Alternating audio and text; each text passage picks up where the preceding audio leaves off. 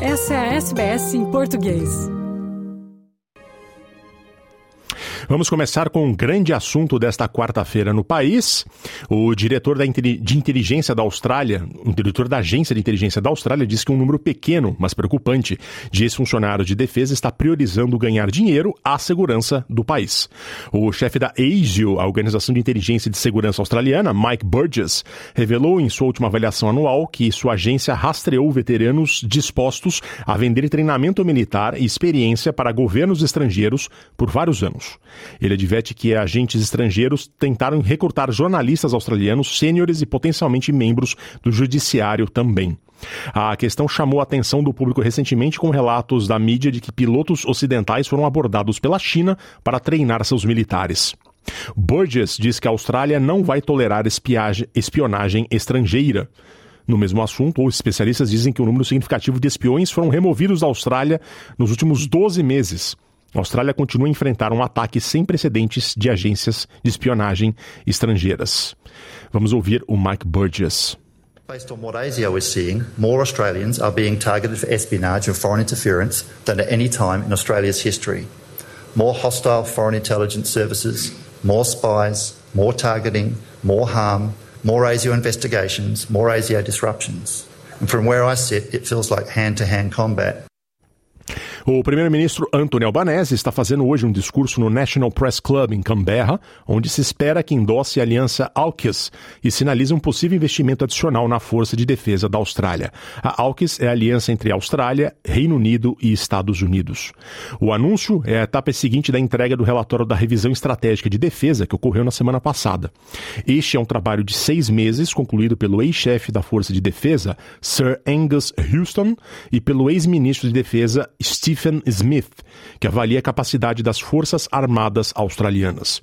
Espera-se que a parceria AUKUS da Austrália com os Estados Unidos e o Reino Unido seja priorizada a partir de agora. Anthony Albanese deverá viajar para os Estados Unidos provavelmente no próximo mês. Uma versão não confidencial do relatório e a resposta do governo a ele deve ser divulgada antes do orçamento de maio. O presidente russo Vladimir Putin anunciou que a Rússia suspendeu o último tratado de armas nucleares que tinha com os Estados Unidos. Em um discurso sobre o estado de união com entre, contra as potências ocidentais, culpando-as pela guerra da Ucrânia, Putin fez um claro alerta nuclear a seus inimigos. O novo tratado, chamado START, que foi acordado em 2010 e deve expirar em 2026, limitou a quantidade de armas nucleares que as duas superpotências poderiam possuir. Putin disse que eles não estão se retirando completamente do pacto e sim suspendendo a sua participação. They want to inflict a strategic defeat on us and try to get to our nuclear facilities. In this regard, I am forced to announce today that Russia is suspending its participation in the Strategic Offensive Arms Treaty. I repeat, we are not withdrawing from the pact, no, we are suspending our participation. Enquanto isso, o presidente dos Estados Unidos, Joe Biden, fez um discurso na Polônia, reafirmando o compromisso dos Estados Unidos com a Europa enquanto a guerra na Ucrânia prossegue. Falando dos jardins do Castelo Real de Varsóvia, Biden disse que a democracia do mundo ficou mais forte enquanto os autocratas do mundo ficaram mais fracos. One year ago, the world was bracing for the fall of Kiev. Well, I just come from a visit to Kiev, and I can report Kiev stands strong. Kiev stands proud, it stands tall, and most important, it stands free. Bom, estamos a viver o Mar de Gras de Sydney e como a World Pride é comemorada globalmente, há um crescente apelo por mais apoio à comunidade LGBTIQ+, da Ucrânia, com denúncias de abusos dos direitos humanos durante os 12 meses da guerra. Um grupo de defesa australiano chamado Forcibly Displaced People Network, algo como a rede de pessoas deslocadas forçadamente, está a ajudar a financiar fuga da Ucrânia e fornecer alimentos e medicamentos para outras pessoas que ainda estão por lá. A cofundadora Rennie Dixon alega que existem muitos abusos dos direitos humanos contra integrantes da comunidade LGBTIQ+, de Gerson, sob ocupação russa. Russian soldiers took them in uh, their torture rooms. they created the fake date and tried to find more LGBTQ people. Transgender people wasn't able even to go outside on the street and buy food for themselves because it was too dangerous. We know that some lesbians were unfortunately raped As alegações de que há violação de direitos humanos sob a guerra da Rússia na Ucrânia são apoiadas pela Nash Civic Center de Direitos Humanos LGBT em Kiev, que documentou 105 casos de violações de direitos e recebeu mais de 50 ligações em sua linha direta.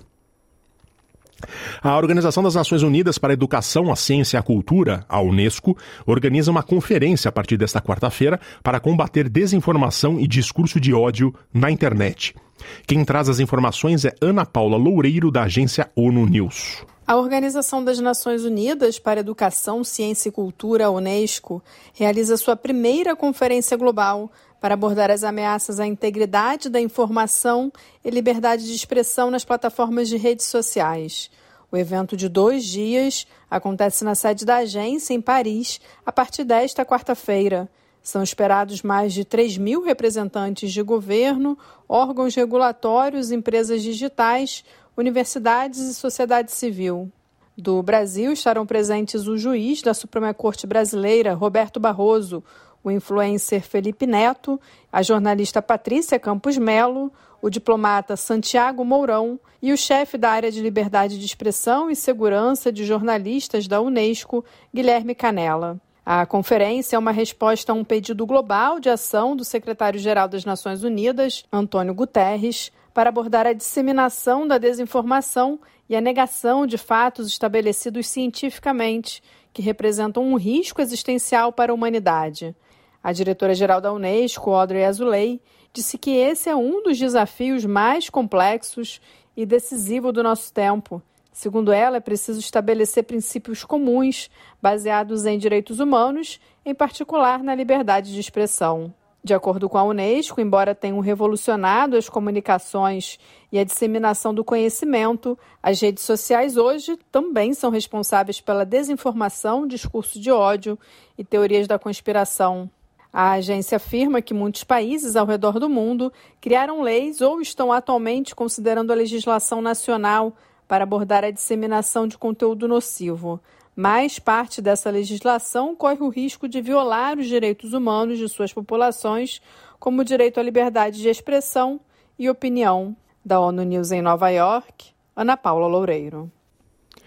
O clima extremo continua a atingir regiões da Austrália. Equipes de bombeiros e resgate seguem a lutar contra o incêndio florestal a nordeste de Melbourne, perto de Flowerdale. Um alerta de emergência foi emitido e os residentes foram informados de que é tarde demais para sair da região e que devem procurar abrigo imediatamente. Bombardeios de água aérea trabalharam durante toda a noite com cerca de 200 bombeiros mobilizados para combater o incêndio, que começou ontem à tarde e foi atualizado para um nível de emergência durante a noite. Ao mesmo tempo, chuvas intensas atingiram grandes partes de Sydney, como as Northern Beaches e North Shore, entre as áreas mais afetadas. O Serviço Estadual de Emergência, o SIS, atendeu a quase 400 incidentes durante a noite, com 12 resgates de inundações repentinas, a maioria de pessoas presas em seus carros. A cidade de Orange, no centro-oeste do estado, sofreu inundações súbitas e várias casas e edifícios no CBD da cidade ficaram sem eletricidade durante a noite. O Bureau de Meteorologia está prevendo uma chance de 70% de, de mais chuvas durante esta quarta-feira. Além disso, a Austrália do Sul está no meio de uma onda de calor com um código vermelho emitido em todo o estado. As autoridades estão a fornecer acomodação de emergência para moradores de rua no estado. A expectativa é de 38 graus em Adelaide. Quer ouvir mais notícias como essa? Ouça na Apple Podcasts, no Google Podcasts, no Spotify ou em qualquer leitor de podcasts.